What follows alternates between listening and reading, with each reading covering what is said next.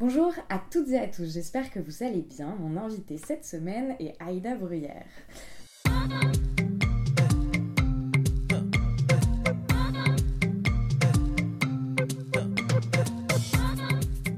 Présente est un podcast dans lequel je souhaite mettre à jour ce qui vient en amont puis en aval de l'art contemporain. Mes questions portent donc rarement sur les œuvres en elles-mêmes, mais davantage sur toutes les réflexions et les doutes qui gravitent autour de celles-ci. Car ici, je m'intéresse d'abord à la manière dont la vie de mon invité impacte son travail, puis à l'inverse, à la façon dont son travail vient impacter sa vie. Dans Présente, j'essaye de mener les conversations comme j'ai l'habitude de le faire en tant que critique d'art dans les ateliers d'artistes ou à la terrasse des cafés, sauf qu'ici nous sommes enregistrés et vous avez la possibilité de tout écouter. Alors comme beaucoup d'entre vous j'imagine, j'ai découvert le travail d'Aïda Bruyère lors de la 64e édition du Salon de Montrouge il y a deux ans.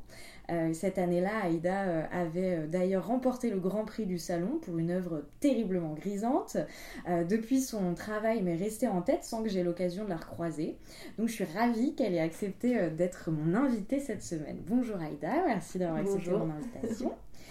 Euh, on rentre tout de suite dans le vif du sujet. Cette œuvre dont j'ai brièvement parlé euh, en intro, elle met en avant euh, des danseuses qui font une battle de dancehall.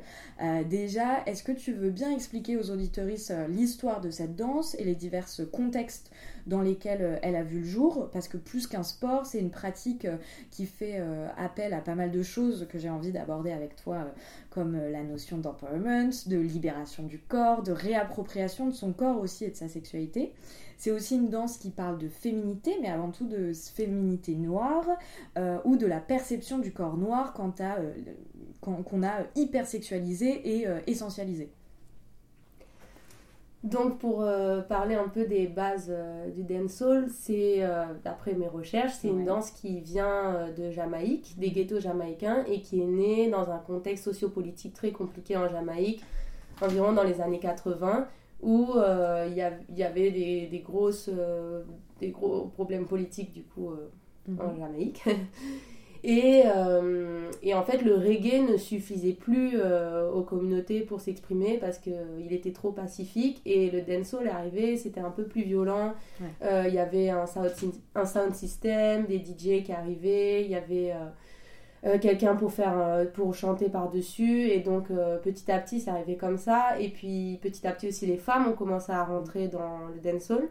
Et donc du coup pour moi c'est ça qui m'a intéressé c'est que dès la première fois où j'ai vu le j'ai vu la battle de, de dancehall je me suis dit mais ça raconte quelque chose. Et j'avais mm-hmm. besoin de, de, creuser de chercher parce que c'est je, je m'y connais enfin moi je suis pas jamaïcaine a priori mm-hmm. je connaissais pas mais j'avais besoin de creuser de chercher là dedans donc voilà, moi j'ai vu qu'il y avait euh, que ça, c'était sûr que ça racontait quelque chose de mhm. politique parce que quand j'ai vu euh, ces filles danser, je me suis dit euh, là c'est pas juste de la danse en fait, ça mhm. c'est vraiment c'est violent en fait.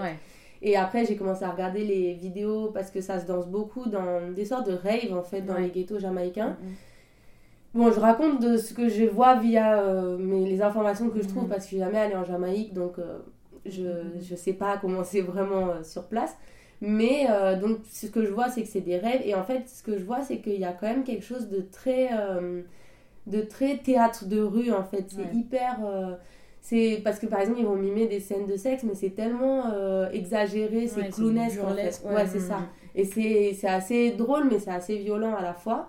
Et, et, en fait, du coup, je trouvais que c'était assez dingue de voir ces filles se réapproprier leur corps, assumer une sexualité, assumer assumer euh, une féminité aussi et une violence avec leur corps. Donc c'est comme ça que j'ai commencé à vraiment dire, à vouloir creuser là-dedans et à, du coup j'ai à contacter un peu les danseuses de, de savoir comment, comment elles y étaient mises, euh, pourquoi elles dansaient ça, qu'est-ce que ça leur apportait.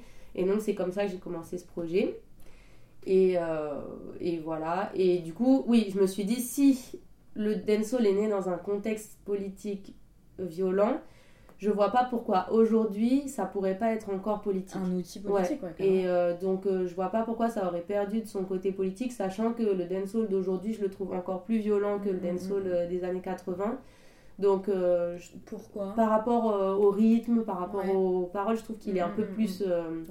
ouais. Mm-hmm. Et enfin c'est ma perception. Et du coup, du coup, je me dis, mais c'est obligé qu'aujourd'hui, ça raconte quelque chose. Donc moi, je l'entends, je le vois, et et c'est pour ça que je continue à creuser un petit peu pour que les autres l'entendent et, le, et le voient. Et puis en même temps, quand j'en parle avec les danseuses qui le pratiquent, en général, je, ne suis pas non plus à côté de la plaque. Elles sont, elles sont d'accord avec ouais. ouais. parce que. Et du coup, tu es d'accord avec ce truc de. Très féminin, enfin d'empowerment, etc. Enfin, tu dis qu'il y a des hommes aussi qui, qui bossent, enfin qui bossent, qui font du dancehall.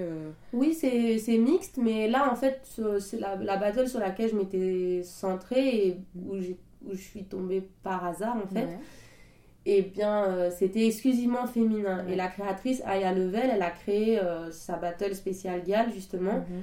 pour euh, que les filles. Mais les garçons peuvent venir assister et tout ça, mais c'est vraiment. C'est juste les nanas qui Ouais, elle, elle prône mhm. vraiment ça pour être entre elles, mhm. s'entraîner entre elles et tout ça. Mais, mais moi, je trouve que c'est pas mal de faire ça, même tout le temps.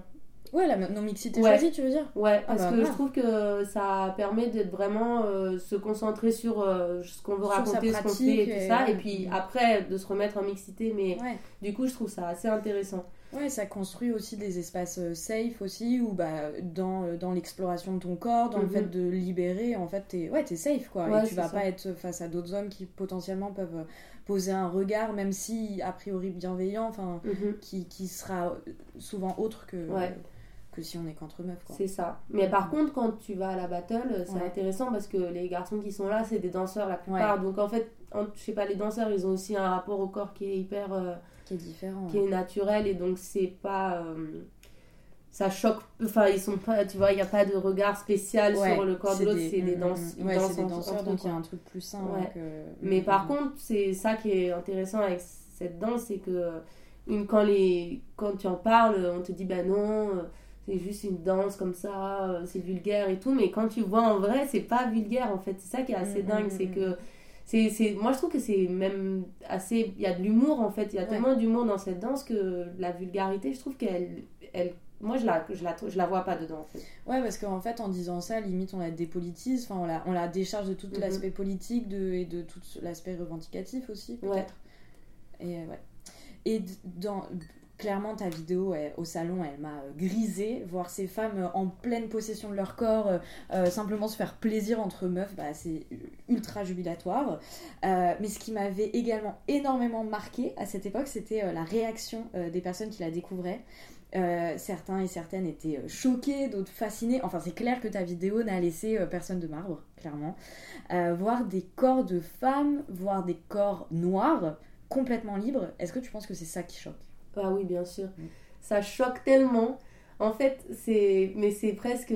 C'est à hurler de rire, en fait. Parce que là, en fait, au Salon de Montrouge, je m'en étais moins rendu mm. compte parce que euh, j'étais tellement dans cette espèce de brouhaha. De... Bah, j'étais super surprise d'avoir eu le prix. Il y avait tout le monde qui parlait autour de moi et tout. J'étais pas vraiment concentrée là-dessus, mais je l'avais déjà ressenti au préalable parce que rien qu'avec euh, Special Girl, au début, ça a commencé avec un, un zine que j'avais fait où c'était juste euh, après la battle, j'avais filmé avec mon téléphone et j'avais juste euh, catégorisé les mouvements par, euh, par style. Donc il y avait les mouvements au sol, les mouvements un peu comment acrobatiques, il y avait les mouvements grand écart. Enfin, c'était vraiment par catégorie.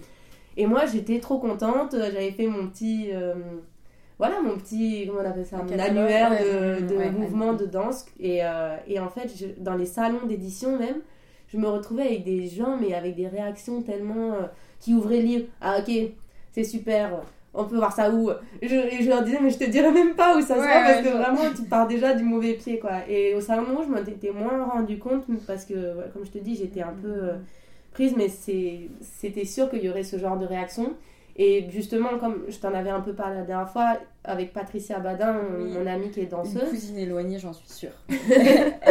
on, a fait, euh, on, a, on a créé ensemble cette performance qui s'appelle Moussoya et que, qui me tient trop à cœur. Et là, je me suis vraiment rendu compte de ça parce que ben, elle danse vraiment euh, seule, sans musique et dos au public euh, et presque nue, mais c'est pas nu, un nu vulgaire. Euh, et, vraiment même genre, presque rasé de la tête, vraiment euh, le plus simple possible quoi. Et il n'y a pas de son et tout. Et euh, moi je suis dans le public en général parce que je regarde pour voir si tout se passe bien. Et là pour le coup comme il n'y a pas de son, j'entends vraiment les remarques. Et franchement des fois c'est...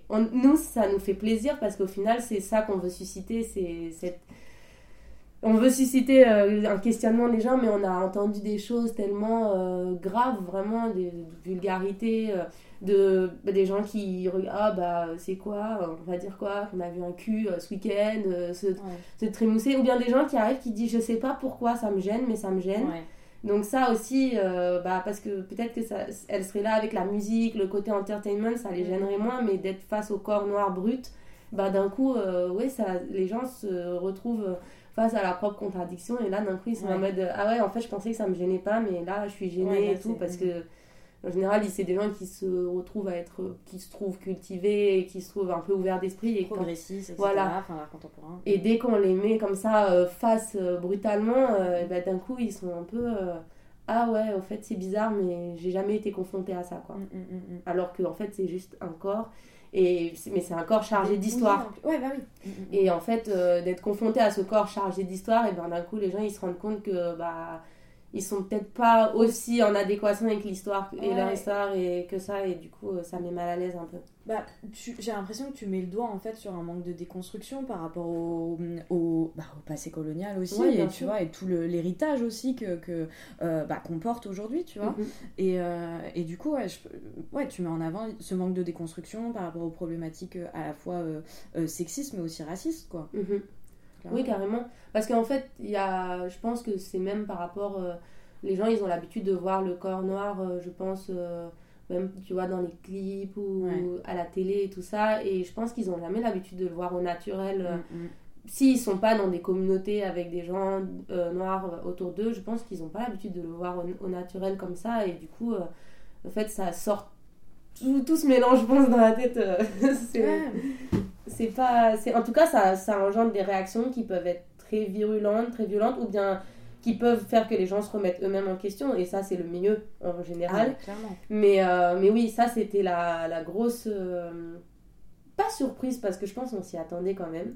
Mais euh, mais c'était le moment où on s'est dit ah, ok on a on a avec Patricia quand on, on s'en est rendu compte on s'est dit ah, il y a du taf à faire un truc, ouais, ouais. Mm, mm, mm, et on savait moi je savais que j'avais envie de pointer du doigt ce genre de choses mais Là, je me suis dit, ah ouais, quand même, c'est encore plus grave que ce que je pensais. qu'il allait avoir tant de retour. Mais en plus, je pense que le, simple fait que tu sois euh, anonyme, en quelque sorte, dans le public, et que les gens, euh, enfin, tu vois, euh, sont pas au courant que tu es là ou quoi, euh, bah évidemment, ouais. Du coup, t'es une petite souris, quoi. Ouais. T'as accès à. Et puis moi, je suis vraiment derrière la scène. Euh, je, je m'occupe juste que Patricia soit bien, qu'elle soit pas dorée, que qu'elle arrive bien, que la musique ça arrive au bon moment et tout ça. Et je veux juste qu'elle danse et qu'elle ait son moment pour danser et tout. Du coup, en fait, les gens ne me voient jamais. Je suis tout le temps. Et donc. Euh, donc c'est vrai que c'est assez marrant, t'as l'impression d'être un peu invisible et d'entendre toutes les critiques mm, autour, mm, c'est mm. drôle. t'as grandi au Sénégal, puis euh, au Mali jusqu'à l'âge de 17 ans. Évidemment, ton enfance là-bas, elle impacte euh, l'ensemble de ton boulot, euh, mais, et tu m'as autorisé à le dire, on en a beaucoup parlé, tu es une femme blanche qui parle de corps noirs, de corps minorisés. Tout cela a, heureusement, j'ai envie de dire, fait naître des questionnements quant à ta légitimité à aborder ces sujets-là. Comment ça s'est passé et comment tu gères ça aujourd'hui? Bah, tout d'abord, comme je t'avais dit, je pense que ça aurait été hypocrite de ma part de cacher le fait que je suis, je suis blanche, pardon, mhm. que je suis blanche, parce que bah, c'est vrai et que euh, bah, je vis pas du tout euh, ce que peut vivre une femme noire en France.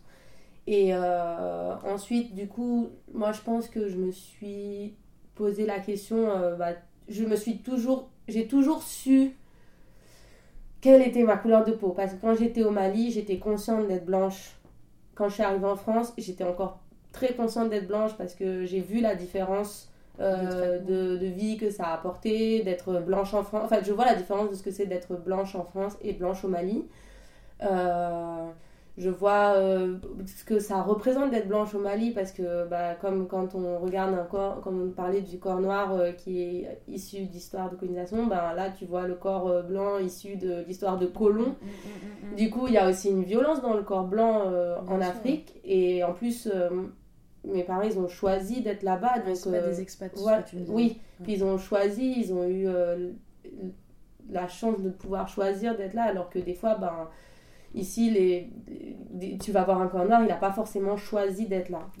Donc, euh, c'est déjà euh, la différence. Et puis, moi, toutes mes copines, enfin, la plupart de mes amis avec qui j'ai fait le lycée à Bamako, Mhm. enfin où j'ai fait ma scolarité à Bamako, on est pas mal à être venus euh, aller en France ou il y en a pas mal qui sont allés au Canada ou aux États-Unis pour pour faire leurs études supérieures parce que on vient enfin j'ai quand même grandi dans un dans la bourgeoisie malienne Ouais.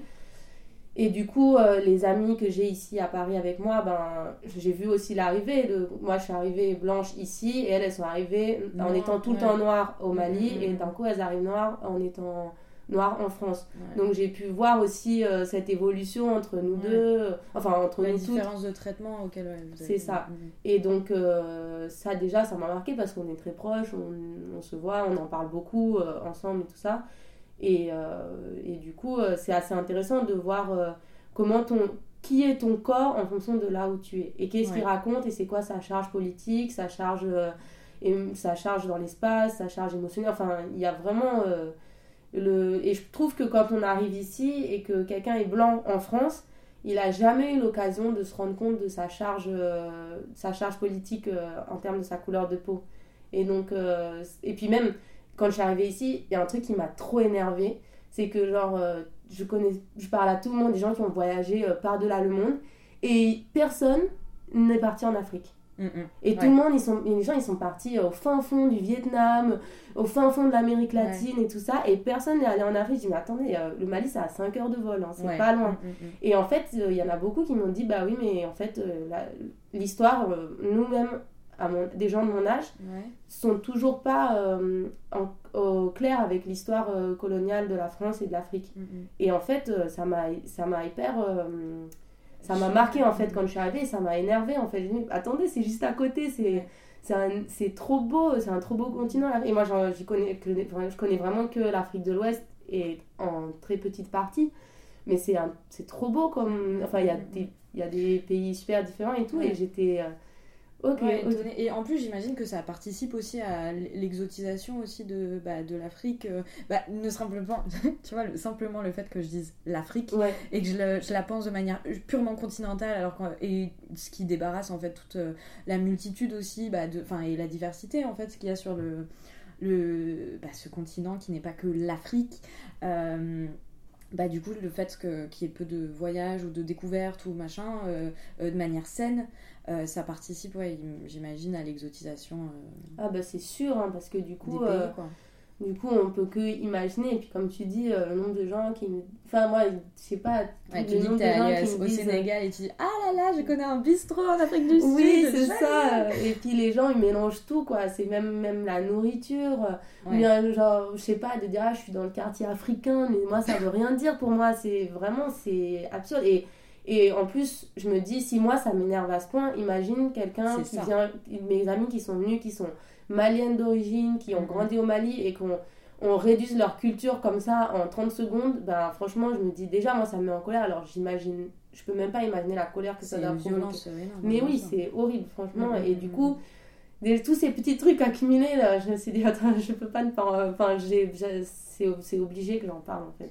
Et justement, euh, comment, euh, comment t'as, quelle place t'as décidé de prendre par rapport à ton travail maintenant euh, que une fois que t'as pris conscience de tout ça, comment t'as décidé ouais, de, d'en parler, ouais, tout simplement dans ton boulot, dans, enfin pas d'en parler forcément, mais tu vois euh, quel, euh, quel point de vue t'as décidé d'aborder euh, Parce que tu vois, moi la crainte que j'aurais eue, honnêtement, par exemple, c'est de me dire est-ce que parce que quand tu sais que t'es une femme blanche, tu sais que t'as plus euh, accès au fait d'être mé- médiatisée, qu'on va plus t'écouter, qu'on va plus. Enfin, tu vois, t'as déjà d'emblée plus de place. Et euh, du coup, comment t'as, euh, ouais, comment t'as géré ça en fait? Est-ce que tu t'es posé, ces- enfin oui, tu t'es posé ces questions-là. Bah, déjà, quand j'ai commencé mes études d'art, euh, je voulais que parler de la France. Parce que c'était. Même si j'étais venue déjà en vacances et que j'ai quand même. Je, mais ma mère et mon père, ils sont français et belges. Du coup, j'ai quand même grandi Ouais. dans une culture occidentale. Et bien, quand je suis arrivée, je voulais que parler de la France parce que c'était euh, ce que je voyais, c'était la différence. C'était la découverte, ouais, du coup. C'est ça. Mhm. Et en fait, euh, je crois que c'était pas, ça n'a pas vraiment marché parce que j'ai pas eu mes écoles en parlant de la France. Et donc, euh, et donc après, bah, j'ai j'ai recommencé à un peu euh, puiser sur ce que je connaissais en Mhm. fait.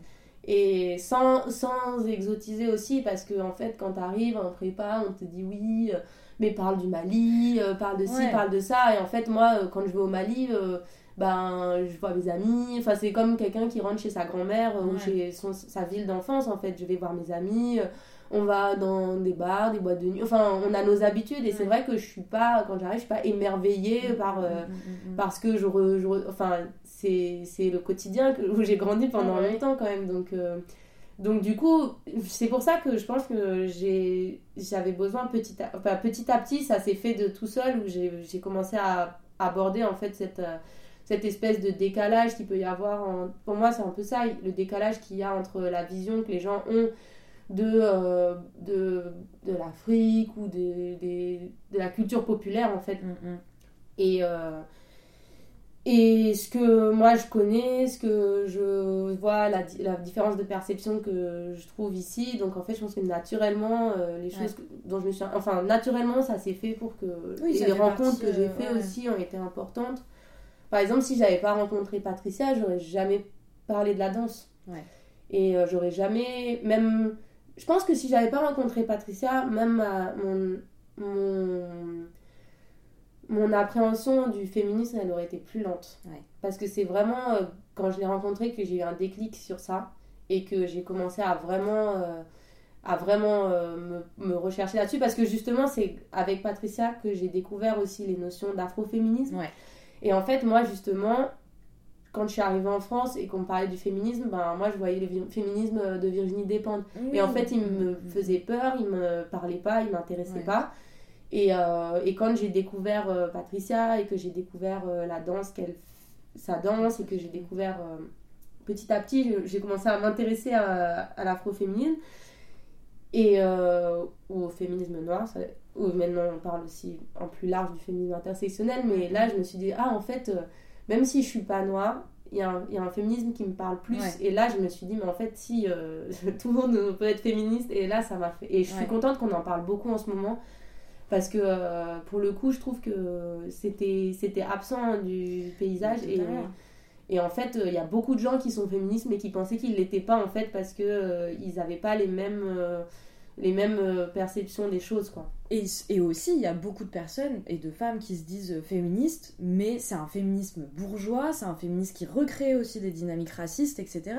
Et euh, c'est ça aussi qui est problématique et c'est aussi ça qui est euh, bah, qui fait du bien dans l'approche intersectionnelle du féminisme et afroféminisme, etc.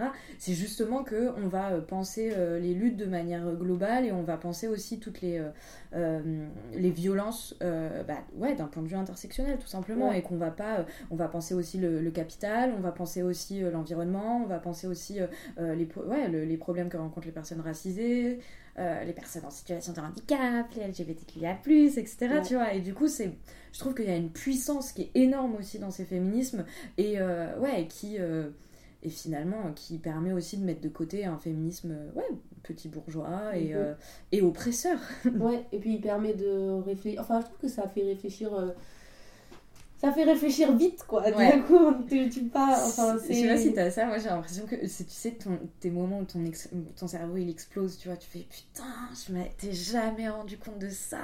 Et du coup ça participe à ta déconstruction quoi. Mais c'est intellectuellement c'est c'est hyper fort quoi oui c'est hyper puissant. Et puis même je trouve ça hyper triste que en, fait ça soit par exemple aux États-Unis euh, on a aussi des, des, des tas des enfin des tas. Non j'exagère mais il y en a quand même pas mal des autrices de, de féminisme, d'afroféminisme et tout ça. Et en France, en fait, on en a, mais c'est encore un peu euh, on est c'est encore un peu euh, à la traîne quoi. Et, et c'est vrai que c'est un, un, peu dommage parce que mm-hmm. je pense qu'on a une belle pépite ici aussi. Et bah tu sais ce qu'on pourrait faire euh, dans la description du podcast on essayera de mettre des références de lecture aussi mm-hmm. ou même de podcast ou quoi tu vois de trucs où, où, les personnes pourraient s'appuyer. Parce que souvent on parle je, parle souvent de féminisme etc mais je donne pas forcément les refs et ça participe aussi au ouais, avec plaisir. Donc allez voir dans la, barre de description. Si on a fait notre travail, normalement, il y a ce qu'il faut. On le fera, sinon vous avez le droit de me tirer les oreilles. Euh, ensuite, euh, d'ailleurs, il y a un truc euh, qui m'a marqué aussi, et on reviendra sur cette notion de féminisme et, de, par rapport au rapport au corps et tout, mais avant ça, il y avait un truc qui m'avait marqué quand on a préparé cet épisode, c'est que tu me disais que lors de ta dernière année au Beaux-Arts, donc là tout récemment, t'étais, en fait, étais de plus en plus en colère. Tu me parlais du fait que tu voulais que tes œuvres soient aussi plus violentes. Ce qui me plaît, c'est que du coup, aujourd'hui, ton travail, il met bah, le public blanc face à ses propres contradictions, comme on disait, face à son manque de déconstruction aussi, quant aux, aux, questions liées au racisme, au sexisme. Peut-être qu'on va se répéter ou peut-être qu'on peut aller aussi plus loin.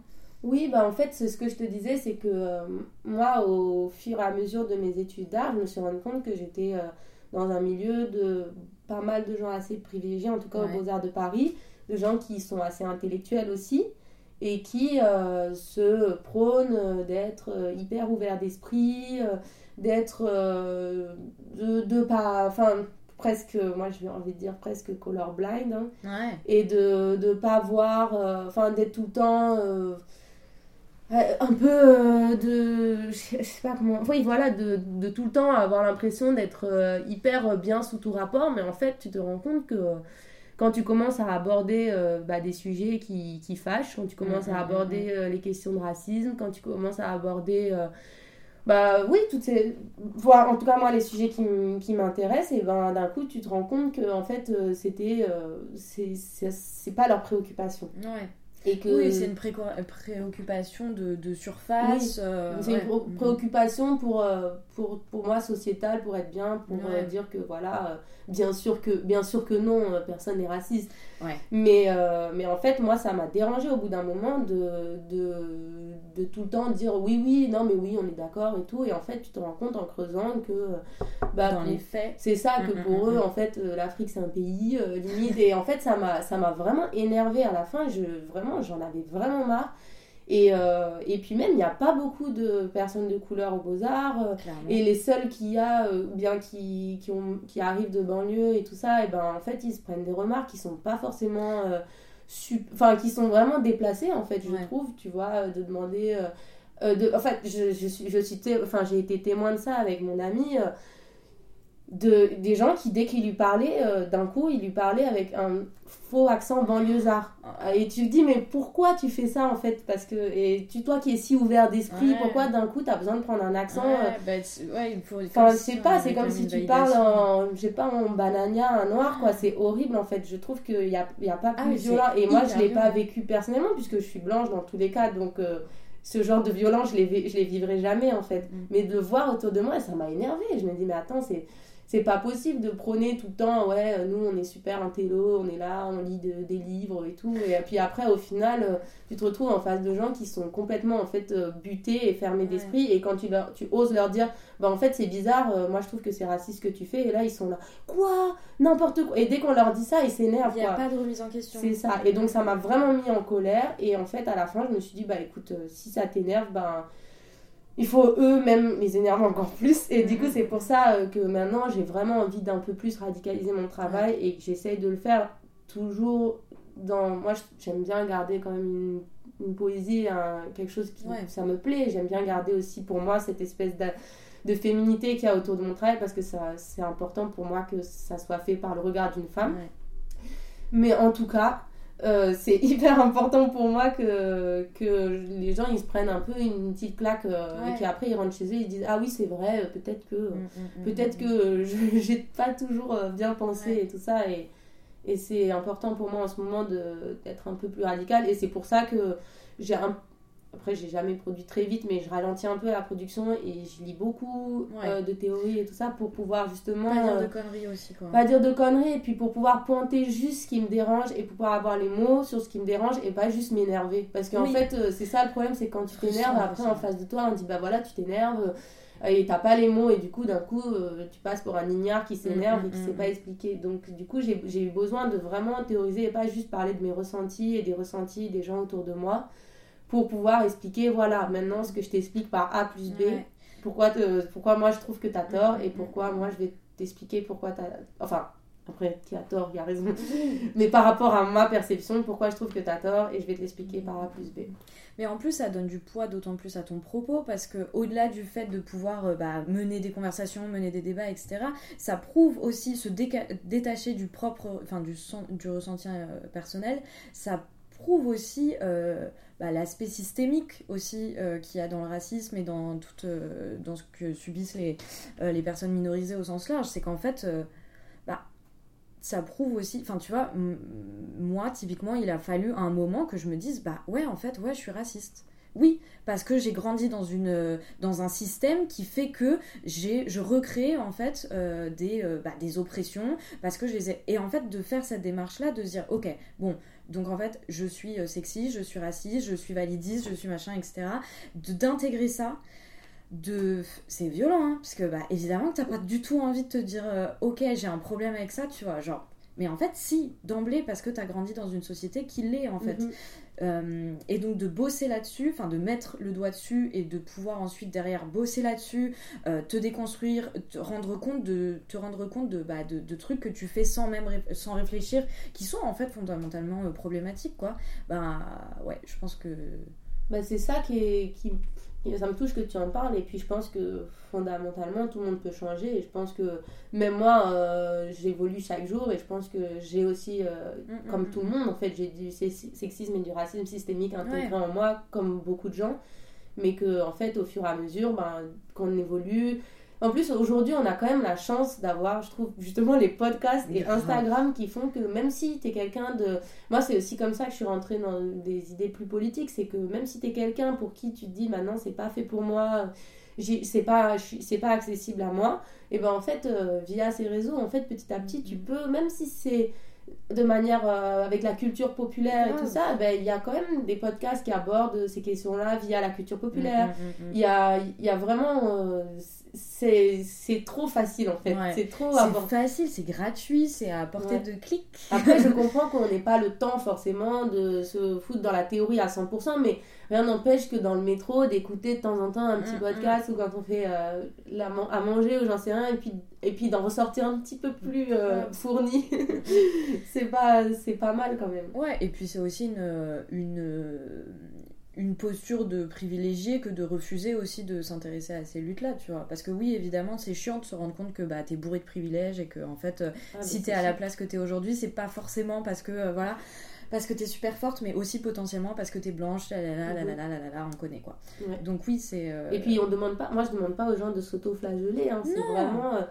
juste de, de, savoir qui on est et de où on parle et de et rien que ça ça suffit, je trouve. Enfin, ça suffit pas, mais rien que ça, c'est déjà Ouais, de savoir ouais, ton point de vue et de ouais, d'où tu, où tu te situes, quoi. Ouais. ouais.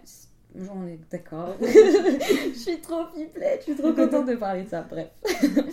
euh, as aussi, euh, toi aussi, tu pratiques euh, le dancehall et tu as pratiqué pendant deux ans le booty check, c'est ça euh, Et t'as arrêté En fait, non, j'ai jamais fait dancehall. J'ai juste fait un peu de booty shake pendant deux ans euh, bah, avec Patricia, parce que Patricia, elle fait les cours de danse. Mhm. D'ailleurs, elle les fait toujours si ça vous intéresse.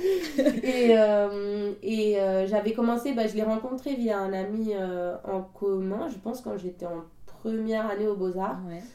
Et après, j'en suis bien entendu, et puis j'ai commencé à aller à ses cours, et là, c'était trop bien. Vraiment, euh, ça m'a fait un truc, quoi. J'ai déjà de danser. En plus, moi, j'aime pas trop le sport. Euh, mhm. Je suis pas. C'est vraiment pas mon truc, transpirer et tout. Et là, vraiment, j'ai trop aimé. C'était drôle, c'était fun. Et puis, en plus, euh, on est, on... c'était marrant le fait de jouer un peu un rôle parce qu'on s'habille aussi pas mal. Enfin, on se met dans. On s'accoutre quand même pour dans... quand on, on va au cours de Patricia. Et la musique bah moi j'aime la musique elle parce que c'était la musique aussi que j'écoutais pas mal quand on était à Bamako, boîte de nuit et tout ça. Et, euh, et du coup, j'ai vraiment trop aimé, donc j'y ai pris goût. Mhm. J'y suis allée pas mal. Et, euh, et en fait, euh, après, j'ai arrêté. Parce que déjà, je me suis, je me suis blessée. je me suis bloqué ah, le dos. c'est ligaments croisés. ça brisait tellement de carrière. je me suis bloqué le dos. Et puis, en fait, à un moment, mais ça, Patricia, elle, sait, j'en ai parlé et tout. Mais à un moment, j'étais un petit peu dérangée de pourquoi on n'était que des blanches au cours. Et ça, ça m'a un petit peu dérangé à un moment. Je me disais, mais en fait, euh, c'est bizarre, mais euh, parce que moi, je connais, enfin, le booty shake, ça a été repris et tout, mais en fait, en étant au Mali, j'ai quand même vu, euh, j'ai pas mal vu les gens danser et il y a quand même beaucoup de danses avec genre la fesse qui est mise en avant et tout ça, et c'est des danses traditionnelles. Et en fait, là, je comprenais pas pourquoi d'un coup il y avait que des blanches. Mm, mm. Et en fait, ça m'a dérangé. Et c'est là aussi mon questionnement a commencé à arriver vraiment fort parce que je, vraiment j'étais assise à la maison et j'essayais de comprendre pourquoi ça me dérangeait tant parce que les, les, femmes blanches ont le droit de danser le booty shake mais ça me dérangeait, ça me dérangeait, ça me dérangeait. Et c'est comme ça que de fil en aiguille aussi, mes questionnements sont arrivés. Et typiquement, on voit qu'elles sont plus exclusivement euh, pratiquées par des femmes noires. Euh, il y a, des, euh, y a des, des compétitions où participent bah, des européennes, des slaves, des asiatiques, etc. Mais justement, qu'est-ce que ça raconte selon toi? Et est-ce que c'est de la pure appropriation culturelle ou est-ce que ça esquisse quelque chose de positif, tu vois, dans l'aspect politique aussi dont tu parlais? Qu'est-ce que ça veut dire pour toi? Je c'est vraiment euh, quelque chose que je... une question que je me pose beaucoup. Parce que d'une manière euh, bah enfin j'ai envie de manière utopique j'ai envie de me dire bah tant mieux euh, super que des je sais pas que des cultures afro-caribéennes se mm, déplacent dans le monde mais c'est génial et tout. Puis d'une autre manière je me dis bah en fait c'est c'est un peu compliqué aussi parce que par exemple, euh, peut-être que, euh, je sais pas, euh, la française qui va danser le dancehall, elle aura plus de chances de prospérer. C'est ça. Parce qu'elle aura plus facilement accès à Internet. Ou genre, je dis pas que. je dis pas quand jamais qu'ils n'ont pas accès à Internet, hein, mais. Mais juste peut-être qu'elle aura plus facilement accès à un environnement où elle pourra se produire sur scène, où elle pourra avoir plus facilement accès à un, un, smartphone de qualité pour faire des bonnes vidéos et pouvoir les partager sur les réseaux. Et du coup, bah, ouais, là, c'est d'un coup, ben, la balance, elle est plus trop équilibrée. Donc, c'est un peu moins juste. Et aussi, est-ce que, moi, c'est ça qui m'importe, c'est est-ce que les danseuses qui dansent, euh, bah, je sais pas, est-ce que une, euh, je sais pas, est-ce qu'une russe qui danse, elle, elle connaît un peu, elle sait l'histoire du dancehall? Ça aussi, c'est important. Ou est-ce que pour elle, c'est juste euh, la, ce qu'elle voit, des clips, etc. Ça, c'est, je suis un peu mitigée sur ça. Parce que ouais, je, lisais euh, dans diverses interviews que tu as, pu donner aussi que ce qui t'intéressait, c'était aussi la manière dont aussi euh, les industries euh, ont repris aussi ces codes-là, ces danses-là, et ces, ouais, ces codes, quoi.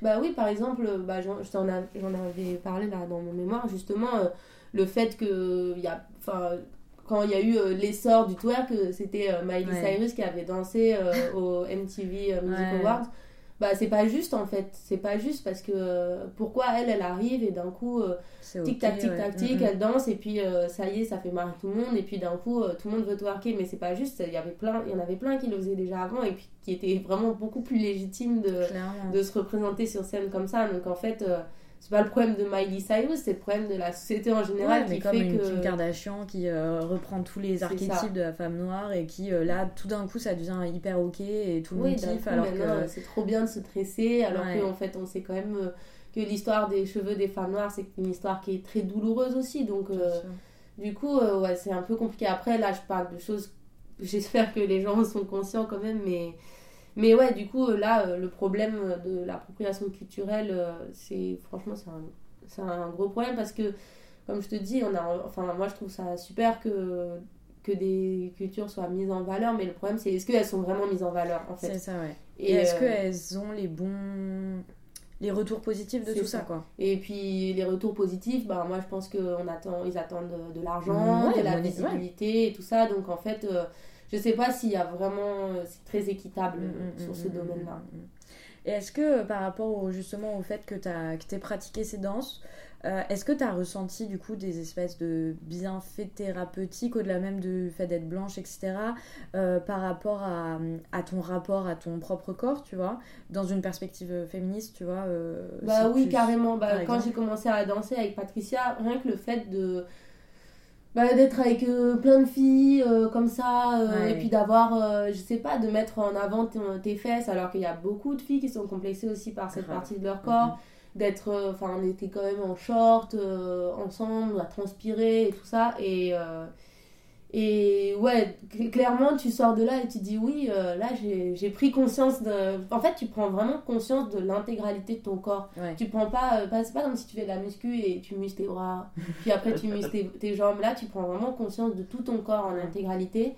Et en fait, euh, tu te sens hyper bien. Et puis, moi, je, suis je sortais de là, mais vraiment avec un regain d'énergie et de de puissance. Euh, et vraiment, je, je sais pas si c'est un mythe ou quoi, mais quand j'ai commencé à faire. Euh, ou c'est, ça s'est passé dans la tête, mais par exemple, quand j'ai commencé à faire euh, de la danse, à danser avec Patricia, ben, j'ai eu un regain de confiance en moi. Et du coup, je me suis plus, depuis, je me suis plus jamais fait harceler dans la rue. Et en fait, ça a été mais instantané. J'ai commencé à danser, je me sentais bien. Et même dans ma manière de m'habiller, du coup, bah, tu t'habilles, tu t'en fous, tu, te bah mets, tu te mets, tu t'apprêtes. Moi, j'aime bien aussi, même dans la vie de tous les jours, autant dans mon travail, je me mets pas forcément en avant, mais dans la vie de tous les jours, j'aime bien euh, me performer, c'est-à-dire j'aime bien m'habiller, me maquiller, c'est des choses qui me, qui me plaisent vraiment. Et je remarque que justement, les fois où je suis le plus comme ça, on m'adresse jamais la parole dans la rue et que si je vais sortir euh, en jogging parce que euh, je veux juste aller faire une course et là d'un coup ça y est, c'est la foire aux imbéciles vraiment je, je, je si j'ai expliqué moi la logique mais vraiment c'est assez c'était flagrant ouais tu dégages des ondes genre ouais quoi. C'est ça. Et du coup, euh, je sais pas si tu dégages des ondes bagarreuses ou j'en sais rien, mais en tout cas, on t'adresse plus la parole. Et du coup, même c'est bizarre, tu te dis, ah, c'est bizarre, euh, moi je me sens si bien dans mon corps, pourquoi on la parole Et en fait, euh, ça, moi je trouve que c'est vraiment un rempart à, mm, mm, mm, un rempart à, micro-agression extérieure, mais, mais vraiment, et même maintenant que j'en fais plus, c'est resté, l'énergie elle est restée, je trouve, et c'est vraiment un truc moi, je le conseille à quiconque. Hein. tu dis ça avec un tel sourire en plus. Euh, euh, tu te plonges corps et âme dans les milieux et les communautés dont tu parles. J'ai l'impression que tu travailles à ce que ton point de vue soit celui de la frontière, c'est-à-dire que tu fais en sorte de te placer à la lisière entre les cultures et que ton travail veut souligner euh, la, la porosité qu'il existe entre les identités. Arrivé en France euh, à 17 ans, ça a dû être euh, un choc, j'imagine, en quelque sorte. Et ça a dû, en tout cas, beaucoup jouer. Euh, en tout cas, il me semble que ça participe au fait que ton boulot ne soit pas essentialisant ou que ton regard n'exotise pas aussi les personnes dont tu parles. Bah, en fait, moi j'ai une manière de travailler, c'est vraiment déjà je trouve euh, beau. Euh, enfin, je sais pas, par exemple, quand j'ai commencé à travailler avec Patricia, bah, je la regarde, je vois une énergie, euh, je vois quelqu'un qui a la niaque, qui a envie dans dans des coups, de, de, raconter des choses et tout, bah, du coup, moi, je ne peux que être partante. et en fait, je sais pas, dans ma manière de travailler, j'essaye de... Déjà, j'aime bien un peu vraiment m'immerger. Enfin, m'immerger? Je l'ai pas. Mais euh, j'aime bien euh, juste, par exemple, être avec la personne, la regarder faire, voir comment on peut faire quelque chose ensemble mhm. aussi, parce que j'aime pas juste prendre l'image et me barrer, quoi. Et euh, j'aime bien qu'on soit ensemble, qu'on qu'on regarde comment faire ensemble. Après, là, avec Patricia, je trouve qu'on arrive aussi presque à un moment où on devient presque chorégraphe aussi euh, l'une de l'autre en fait. Mm-hmm. parce que euh, moi j'ai appris à la, à la connaître très bien et elle, elle me connaît très bien. Donc euh, en fait on sait comment on sait comment genre, travailler ensemble pour que elle elle soit hyper bien mise en valeur mais que moi je puisse aussi mettre en avant des choses que j'ai envie de mettre en avant via mon côté plastique. Et elle elle est danseuse. Donc en fait on a, je sais pas, comme une, on, j'essaye de bien créer une sorte de symbiose en fait. Et euh, après, c'est pour ça que j'ai pas non plus beaucoup de projets euh, qui existants parce que ça prend du temps en bah fait. Euh, déjà, de rencontrer les gens, parce que tu rencontres pas forcément toujours des gens super partout, hein. mm, mm. et euh, de rencontrer les gens, et puis de trouver un univers comme ça. Euh, en général, ça me tombe par hasard dessus. J'ai vraiment cette chance. je tombe par hasard sur des super gens.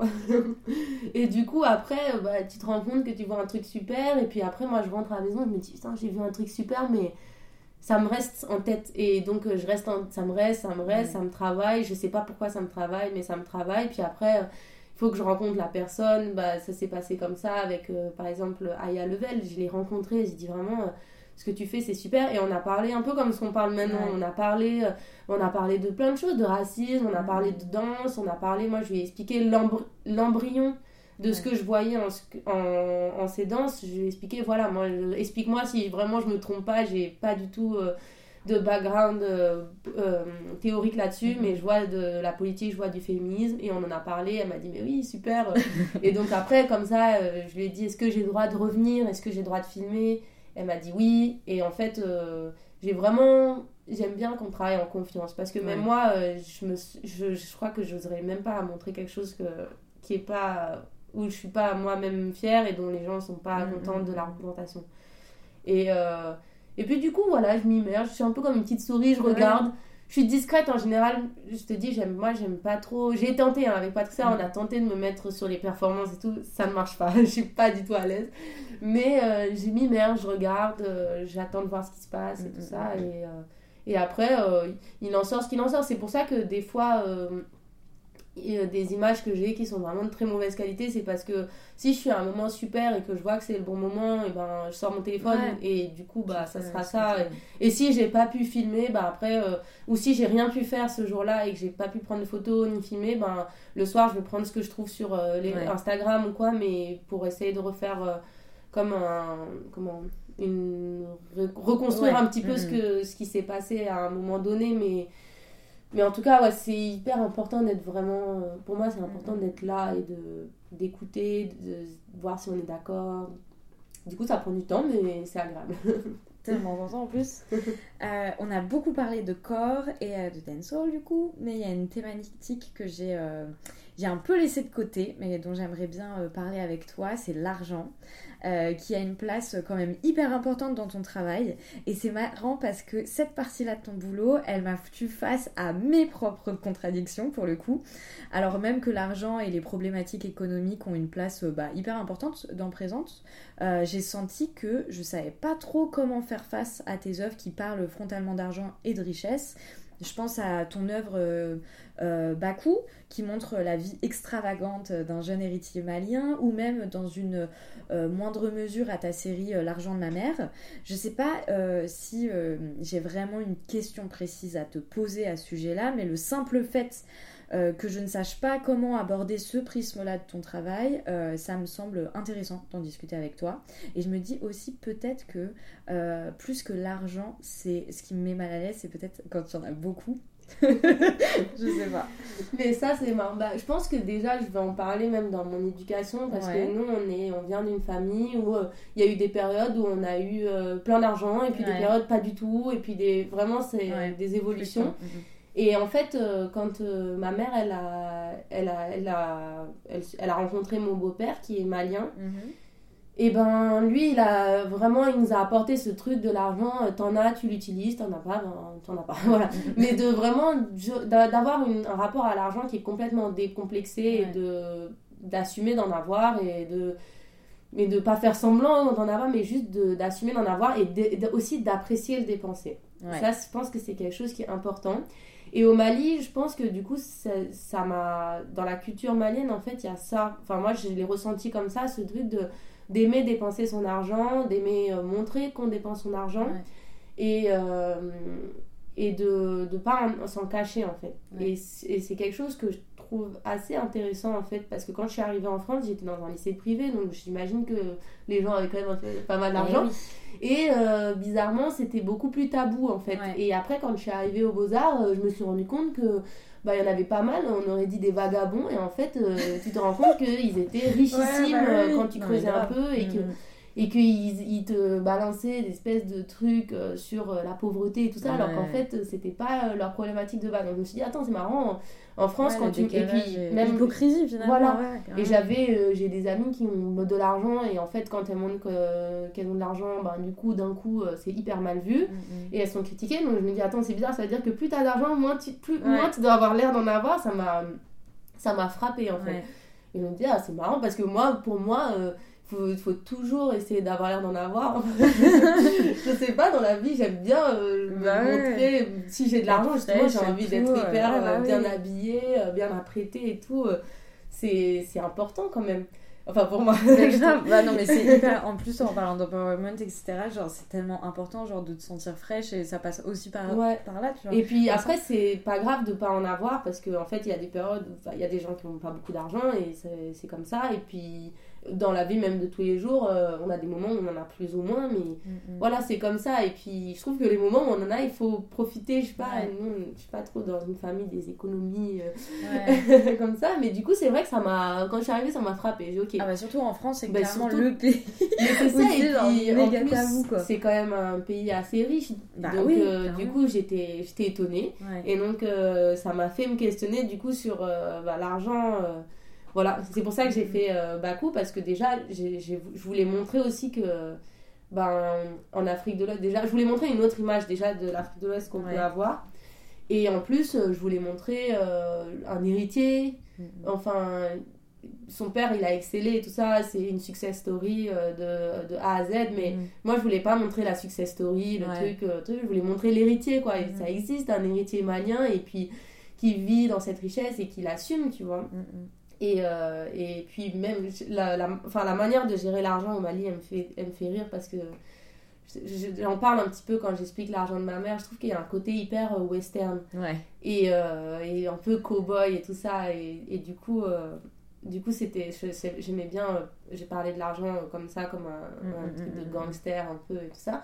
Mais, euh, mais ouais, c'est vrai, quand je suis arrivée ici, j'étais. Euh, ça a fait une espèce de upside down. de... Attends, pourquoi quand il y a d'argent, il faut pas montrer qu'il y en a? Ok, c'est pas grave.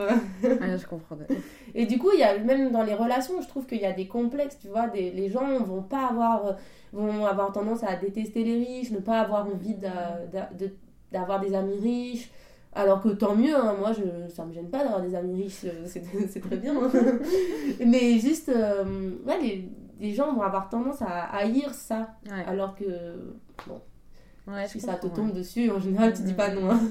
oui, globalement, je crois. En tout cas, s'il y a besoin de débarrasser quelqu'un, il n'y a pas de problème. Y a pas de Encore l'argent. Euh, T'es diplômé des beaux-arts depuis 6 mois, du coup. Euh, juste qu'on recasse parce que du coup arrive la question traditionnelle de présente. Est-ce que tu réussis à vivre de ton travail? Ben, elle était compliquée cette question, mais je sais pas. Ouais. en fait, euh, j'arrive. En fait, je sais pas. Je suis quelqu'un qui a pas mal d'argent, de chance en argent, pardon. Donc, euh, même là, j'en ai pas trop en ce moment, mais bon, j'en ai. Ouais. Quand j'en cherche, j'en trouve. Ouais. Et euh, comment ça quand on cherche t'en trouves bah, euh, parce que ça peut peut-être aider les gens enfin bah je sais pas je pars du principe que bon non c'est un principe qui est, qui est dur en fait. Je pars du principe que quand j'ai besoin d'argent je le trouve. Donc je m'empêche pas spécialement mais tu vas voir des collectionneurs tu vas répondre à des non mais par exemple je vais faire oui je vais faire des appels à projets ou bien là en ce moment je fais du graphisme ça me permet donc pour moi le graphisme ça, oui, ça reste quand même dans ma pratique mhm. artistique j'ai eu un job euh, alimentaire à la rentrée, mais c'était horrible. Ouais. Vraiment, j'étais euh, pionne là, je, je pouvais pas, ça me disloquait trop avec, euh, avec mon, ma pratique et tout ça. Et, et du coup, je me suis dit, bon, bah, il faut trouver ailleurs. Donc j'ai démissionné et j'ai trouvé, là, je travaille pour, pour une dame, je fais du graphisme. En même temps, j'ai le RSA, donc ça me permet d'un peu. de compléter. Ouais, ça me permet d'avoir un petit un petit revenu complet. Puis après, quand euh, je ferai, quand j'aurai plus euh, ce plan de graphisme, bah, je sais pas, j'en chercherai un autre ou bien. Bon, pour l'instant, ça va. Après, euh, j'attends un petit peu. Moi, j'attendais le Palais de Tokyo aussi pour voir un petit peu comment ça va se passer après. Après, c'est vrai, moi, j'ai pas non plus des œuvres très commercialisables. Ça, tu fais de la paire, tu fais enfin les zines et tout, c'est pas. Donc, ça, c'est. c'est en fait, c'est quelque chose que j'attends un petit peu. Donc mhm. euh, pour l'instant, ben, le, la chose avec laquelle on a le plus gagné d'argent, c'est la paire justement qu'on a fait avec Patricia, qu'on a pu montrer déjà deux fois. Ouais. Et c'est des tickets, c'est rémunéré, ouais. Ok, d'accord. Et euh, c'est rémunéré plus ou moins bien, ça dépend, mais... Euh, mais bon, pour l'instant, c'est pas, ça me stresse pas encore trop parce que comme je sors des beaux-arts. Oui, c'est ça. C'est pour ça que je disais que ça fait six mois seulement. Et en plus, tu sors à la meilleure période, je crois. voilà, je pense fort à vous, à toutes celles et ceux qui sont en train de sortir ou qui. Euh, c'est pas facile pour tout le monde, mais c'est vrai que moi, je trouve que je suis plutôt chanceuse là-dessus mm, mm, parce que mm, j'ai même des, des expositions programmées en ce moment. Euh, qui vont être un peu rémunérés. Euh, je suis appelée pour des projets. Enfin, ouais, donc ça va, t'arrives à bricoler là-dessus et à avoir un truc qui soit. Ouais. Et euh, j'espère qu'un jour j'aurai des 100 et des 1000, mais là pour l'instant ça va. C'est tout ce que je te souhaite. Ma, ma vie me, me, va bien comme ça. Merci de ouf, Aïda, c'était trop bien, j'ai trop aimé euh, d'avoir pris le temps de me recevoir, d'avoir pris le temps d'échanger, etc. Merci à vous, auditoris, euh, d'avoir écouté notre échange. Pareil, je vous dis, il y aura du coup toutes les refs euh, dans les descriptions. Un grand merci également à David Walters pour le générique et à Cassandra Levasseur qui m'a beaucoup aidé à réaliser cet épisode. Je vous donne rendez-vous sur le compte Insta de Présente, podcast underscore tiré du bas présente. et on souverain, comme ça, qu'on suit tout d'ici là, prenez soin de vous. Merci. C'était trop bien.